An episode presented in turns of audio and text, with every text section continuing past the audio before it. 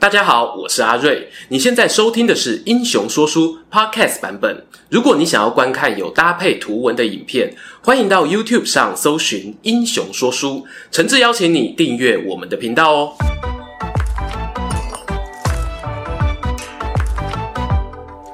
Hello，英雄说书的观众朋友，你们好，我是说书人阿瑞，替大家带来精彩的英雄故事。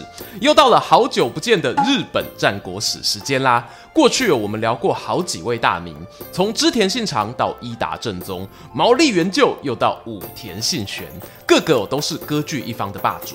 不过今天哦不一样，我们要准备进入武将的世界。比起当个领导者呢，作为下属啊，往往会面临更多不可抗力的压迫与无奈，因此呢，也更容易吸引到民间大众同情的眼光。没错啊，今天要跟大家介绍的，就是在传奇战场大阪城东之阵与夏之阵中卖力奋战、死而后已的那位悲剧英雄真田幸村。喜爱日本历史的朋友呢，对于大阪城的那两场战役啊，应该是再熟悉不过。它象征着一个大时代的终结。在丰臣秀吉过世后，老狐狸德川家康为了保证能够世代掌权，出手去欺负丰臣家的孤儿寡母，甚至哦斩草除根。同情历史上的弱者或失败者呢，这是舆论风向中啊很常见的一种情绪。而我们的主角真田信村，他刚好在战役中呢，就是站在最后。输掉江山的丰臣家这边，也成为镁光灯的焦点。还不认识他的观众朋友啊，别担心，今天呢就跟着阿瑞我一起透过大阪东之镇的故事啊，体会幸村席卷乡民的魅力吧。真田信村本名真田信繁，信村啊是后世流传的军记物语替他取的名字，因为有民间小说实在太红了，甚至呢影响到幕府时代官方啊重修的家谱都用了这个俗名。这支影片呢我就用大家习惯的称呼吧。为什么会选择用发生在大阪城的战争来介绍真田信村呢？因为啊他在这一场横跨冬天到隔年夏天的作战中，展现了许多传统武士精神的特质，包括呢重视承诺、不畏惧死亡、以寡击众造成敌军重创等等事迹，几乎呢就成为武士道的代名词。那真田信村为何会加入这场原本不属于他的战争呢？大阪东之阵的直接导火线啊，是一个被称为方广寺忠民事件的文字狱。在统一日本战国乱世的丰臣秀吉死后，他的继承人丰臣秀赖年纪又小，所以大权呢渐渐落入五大老之首的德川家康手上。后来呢，德川啊更在关原之战中把大部分反对自己的势力一扫而空。当时站在他对面的就包含了真田信村与他老爸真田昌信。真田父子党呢在战后啊也遭受处罚，被流放到纪伊国的九度山。时间哦继续走。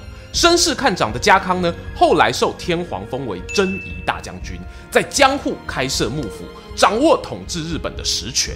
过没几年，家康还把征夷大将军的位子让给儿子秀忠，这等于哦清楚向全国宣示，德川家呢不打算将全国政权交还给原本他名义上的老板丰臣家了。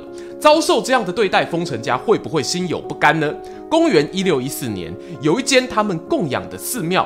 方广寺重建完成，庙里啊都有钟鼓装饰嘛。其中一句大钟的铭文上哦，就出现了两句吉祥话，叫做“国家安康，君臣丰乐”。大家乍看之下哦，没啥问题啊。但是呢，文字狱是什么？就是字字计较啊。原本妙方呢是想把德川、丰臣两大当权者的名号呢镶在吉祥话里头，结果马屁拍到马腿上。国家安康四个字呢，家康我认为是把自己的名字斩成前后两截，是一种诅咒。决定啊，把事情闹大，去质问丰臣家族。德川家康是不是真的这么迷信呢？我觉得未必啊。有一种说法是认为他考虑到自己年事已高，接班人选德川秀忠呢又欠缺自己的威望，索性趁自己活着的时候帮忙解决掉丰臣这个心腹大患。好啦，大阪城的丰臣秀赖面对老狐狸的兴师问罪，甚至有要求自己跟母亲去江户做人质，并且呢接受转封搬家到别的城池。哎，顺带一提，秀赖的妈妈呢，就是战国迷熟悉的前景长政之女茶茶，也有人哦称为佃夫人。这时候呢，她颇有垂帘听政的味道。正所谓是可忍，孰不可忍啊！双方冲突就这样展开，家康呢也有了出兵大阪的借口。其实啊，在江户幕府成立之后，正规的大名呢都已经被编入江户的体制，大家哦也都懂得看风向啊，不会随便站在弱势的丰臣一方，拿自己的领地与地位去冒险。而丰臣秀吉过去亲自抚养提拔的那些年轻将领或大名，此刻呢都被家康要求留在江户避嫌，所以一旦双方开打，大阪城呢，除了本身原有的家臣外，就只能够大开府库，用秀吉多年累积的金银财宝去招募各方漂流在外的浪人。就这样哦，代表丰臣家讨救兵的使者来到了九度山这个地方，拜访前头提到关原之战后被流放的真田信村。这时候呢，信村的爸爸已经不在人世，不过他早年住在上田城时的一些旧部下还在，现在呢就交给儿子指挥。真田信村啊，想起父亲被流放后的抑郁不得志，加上呢家康后来跋扈的态度哦，不禁涌起想要出一口气的念头。于是他收下使者带来的军饷资金，登高一呼啊，聚集了几千人部队，连同自己十五岁的儿子信昌一同前往大阪城助拳。相传呢，真田信村率领的部队啊，叫做赤备。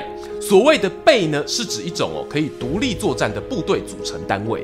他们一身红盔红甲、红旗红毛，每次出场哦就如一片红海般，在战场上呢十分耀眼夺目。也有人开玩笑说啊，因为穿红色的，所以受伤流血哦，敌人也不会发现哦。至于赤备的打扮呢，通常也都是精锐部队的象征。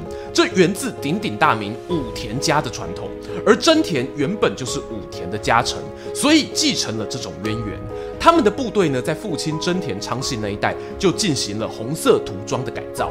另外呢，根据江户时期有流传的传说，信村爱用的武器呢，也是红色的石文字枪。虽然史书呢没有明确记载，但是据考证哦，可能在战后不久就完成的大阪夏之阵图屏风上面，信村呢也确实是握着这样的一杆枪，形象呢非常鲜明帅气。好啦，又到了大家期待的战前点兵时间。德川家康大军哦，以号称二十万的数量来势汹汹，而大阪城防守方呢，再加上真田信村的援军后，总兵力则是达到十万左右。信村啊，靠着高声望，不久呢就被任命为统领五千浪人的五大将之一，有资格呢参加最高层级的军事会议。他便在会议上哦，提出一个大胆想法。先陈兵击内，压制京都，把德川势力跟西日本的大名隔开。接着呢，在近江国主动迎击。如果能够挫败敌人前锋锐气啊，就有机会号召跟丰臣家友好的西国大名倒戈响应。万一野战打不赢呢，再考虑退回大阪城死守。然而呢，如同大家所知道的，真田信村在会议上的身份。其实哦，是属于外人。有更多丰臣家的班底认为呢，秀吉大人啊生前花费无数心血打造的雄伟大阪城，防御力呢是突破天际的九万九千九百九十九，难攻不落啊。我们只要专心守城就好，不需要主动出击，无谓的浪费兵力。因此呢，幸村与浪人兵团的提议很快哦就被否决。讲坦白的啦，出城野战呢，当然不是一个必胜或者胜率很高的选择。然而呢，我会认为哦，这也是一个合理的选项。理由是呢，在当时的情况底下，德川的军事力量明显比丰臣家高出许多。弱势方哦，其实没有保守的本钱，否则双方资源对耗下去，只是迎接慢性死亡而已。虽然无法主导高层决策，真田信村呢，还是尽其所能的往防守方向规划战略。而从他的判断，我们也可以看出哦，确实是很有军事才华。真田信村呢，观察大阪城建在台地之上，北东西三面啊都有水量丰沛的自然河川流过，还挖了好几重巨大护城河，可说是哦固若金汤。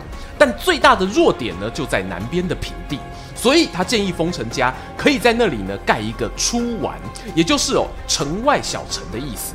这座小城呢在设计上啊集结了真田家历年的战斗经验与智慧，采取了不规则的形状，呈东西向，长边近两百米，只在左右两边哦有出入口。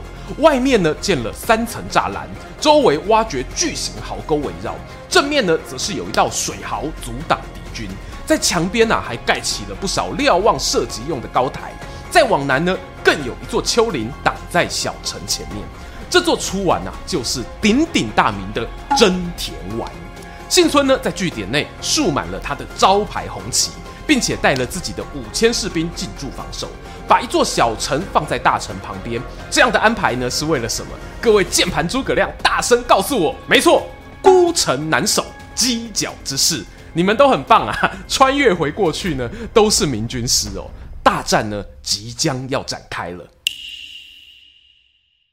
时间来到公元一六一四年的冬天，兵力资源占上风的德川啊，发动攻击，目标就是要进攻大阪城周围的卫星据点。丰臣家呢，原本在城外哦就有建造一些小型城寨，但没几天功夫啊，就纷纷沦陷，最后呢，只好主动放弃，退回城内固守，然后整座城呢就被团团包围了。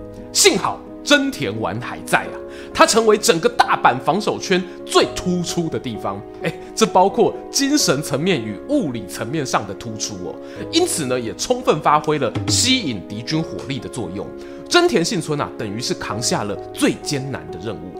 而当时城内呢，还有出现流言蜚语攻击幸村，说他哦不可信任，随时呢都可能叛变投敌等等。还好呢，这些分化作战最终没有成功。德川家康知道啊，要想要进入大阪城，势必得踩着真田丸的尸体前进。于是呢，他派出了幕府将军秀忠的女婿，第二代加贺藩主前田利长，率领一万两千兵马正面推进。加上南面其他部队助阵哦，合计超过三万人。身经百战的德川家康呢，对前田利长等人千交代万嘱咐说啊，一切行动啊都要慎重，不要轻易和对方交战。你们唯一要完成的任务，就是在阵前挖沟、堆土垒、构筑防御工事，然后逐步推进战线。但是啊。这几个年轻将领哦，抵达前线后，每次派人开工挖土，幸村的人马呢就躲在丘陵高处的栅栏后面，用铁炮射他们。想要掏枪还击呢，对方却立刻消失得无影无踪，简直哦就比猴行还要烦人啊！一次、两次、三次累积下来，前田利长一方呢，竟然哦被打死接近百人，防御工事的进度条却完全无法推进。连续被玩弄好几天过后哦，前田利长终于受不了了。可恶啊！觉得我好欺负吗？我就不信我堂堂一个大将对付不了你们这些臭俗辣。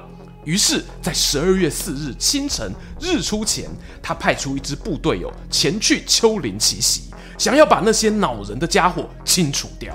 没想到啊，他们上了山，却丝毫不见敌人踪影。原来幸村的探子呢，早就察觉他们的动向，提前下令部署撤回。原本前田利长这支奇袭队接到的命令是拿下高地并固守，避免再被骚扰。但他们来到山顶远眺真田丸，却看见大量敌军哦躲在围墙后面，用尽各种难听的字眼咒骂。有些武士呢血气方刚，一方面急于立功，一方面哦也是轻敌，心想啊，这些人看到我们要攻山头，打都没打就逃跑，想必是怕了吧。在这样的情绪下呢，丘陵上头的前田军啊，开始沉不住气，呐喊着往真田丸冲杀过去。然而，他们一进入幸村远程部队的射程，弓箭、铁炮就如同大雨般当头落下。加上哦，围墙旁有壕沟护持，想要靠近啊，真比登天还难。这还不打紧，当前田军冲刺的时候，他们西边呢，还有些德川的友军布阵。这些伙伴发现，怎么有人开始攻城啦？生怕我先登的功劳被抢走，也纷纷绕过栅栏想要参战。被卷入战线的士兵啊，越来越多。第这个 moment，这里洗干，重头戏来了。真田丸后方的大阪城突然发出一声轰然巨响，砰！紧接着呢，冒起阵阵浓烟，深红的火光啊，也染红了天际。原来老谋深算的德川家康不久前曾派间谍潜入大阪城，想要从内部破坏防守。而这个爆炸呢，是来自大阪城的火药库。在城外包围的部队都心想：啊，我们的内应动手了，这就是里应外合的信号。赶紧哦拿起武器往城墙展开一轮猛攻。殊不知，火药库爆炸呢，只是一场意外事故。德川方的间谍呢，其实早就被俩包，在前一天哦被迫切腹自杀了。但爆炸发生的时间点太过巧合，反倒成为引诱敌人进攻的最佳陷阱。那些信心满满往前冲的德川士兵啊，苦苦等不到内应大开城门欢迎，在箭林弹雨中呢，活像个无助的孩子啊。比较机灵的人哦，发现状况不对，想要逃跑，但是后面又不断有新的人涌上来，结果呢，被卡在原地，进退不得。前田利长等将领呢，在前线早就发觉战况不对，急忙下令全军撤退。但一来啊，被友军卡住退路；二来呢，他们本来只是要攻山头，不是要攻城墙啊，所以没有准备竹树、铁盾之类的远程防具哦。面对敌军炮火呢，几乎没有抵抗能力，只能够继续被真田军当作火把屠杀，血流成河。另一方面呢，人在大本营的家康也是焦急的要命啊！从中午开始哦，就下令全军撤退，而且连续命令了三次，但残留的部队呢，一直拖到下午三点前后才完全撤回。当天的战斗结果可说是大阪方全胜，攻城部队损失惨重哦，牺牲超过千人，几个负责进攻的将领呢，通通被家康叫去大骂一顿，被严格要求哦，不准再有任何袭击行动。只要像铁桶般围着城就好，而真田信村呢，则成为防守方战果最辉煌的将领，一战名扬天下。原本从关原之役到大阪之阵时，日本啊已经十几年没有打过大型会战，德川方的将领呢，不少都是新生代，欠缺世代传承以及宝贵的实战经验，很轻易的就落入圈套，导致呢无法发挥大军的优势。这一点哦，让德川家康十分头痛。另一方面呢，他对于真田信村利用己方弱点痛击的表现，则是大加赞赏。随着时间接近深冬，对进攻方军队的士气啊越来越不利。加上附近呢很多城市的军粮都被丰臣家抢先收购，家康自己哦年纪也不小了，再这样打下去呢不是办法。就算赢得了城池，也付出惨痛代价。种种考量之下呢，家康决定展开议和，并且使用各种手段啊，促使对方让步。譬如呢，命令士兵半夜在城外鬼吼鬼叫，同时呢，急发火枪，让守城的士兵不得安宁。又或者呢，拿出从英国、荷兰进口的新式大炮，对大阪城展开炮击。震耳欲聋的声响，据说连京都都听得见。在这些声光效果的震撼下呢，过去坚信大阪城防御力顶天的丰臣方啊，终于有所动摇了。在某次炮击中，丰臣秀赖的母亲有八个侍女遭到波及罹难。殿夫人啊，原本是很强硬的主战派，还曾经放话说过，大阪至少可以撑十年。在这个炮击事件过后呢，他却下了决心接受和谈。有些人认为呢，他的决定并不是理性计算的结果，而是因为哦，突然看到身边的人失去生命，造成巨大的心灵冲击，进而做出情绪性反应。尽管我们能理解他的心情啊，但也不能否认这样的决定呢，造成了大阪城还有他自己与丰臣家族接下来的悲剧。十二月十九日，尽管真田信村与其他浪人集团反对，丰臣阵营仍然是低头接受了议和条件。传统上呢，这类攻城作战的和谈，双方哦会在战后仪式性的把部分城郭破坏，水壕填平，表现互相信任的诚意。答案是啊。德川家康哦，把这次战后工作做得十分彻底。和谈确定成立后呢，他立刻派出亲信加臣，急忙把护城河完全填平，还破坏了城楼、城门，甚至呢，连真田丸也被整个拆掉。于是大阪城成为了一座孤城。除此之外，家康啊还派遣信村的叔叔当说客，开出封赏信浓十万担的条件，邀请真田信村归降。愿意这样邀请一个曾经重重打击自己的敌将，看得出来哦，家康是有赏识人才的心。不过信村啊大义凛然的回绝，表示自己呢之所以有今天，都是丰臣家的提拔，不可能背弃他们。没想到啊，家康还不死心哦，把征才条件拉高到信浓一国四十万石的门槛。简单说哦，信村直接从一个平民浪人出人头地，变成大大名，子孙呢也可以享用荣华富贵。没想到啊，信村收到消息后，直接爆气说啊：“你以为给我整个信浓国，我就会背叛吗？把我当成什么人啦？”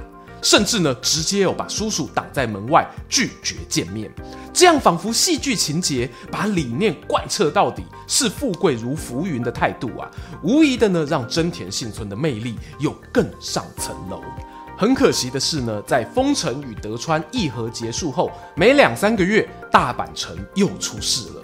当初来支援的浪人们准备重修城墙和护城河，甚至有在京都与福建等地放火扰乱秩序。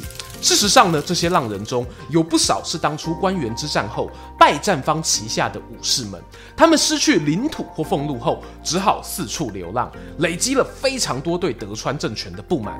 而大阪丰臣家收容这些人，没有进行切割啊，也等同给了德川家康很好的借口。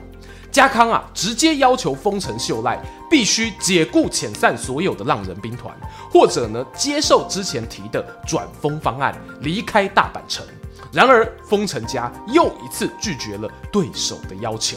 德川家康啊，淡淡的说了句：“那也没办法了。”他决定重新起兵。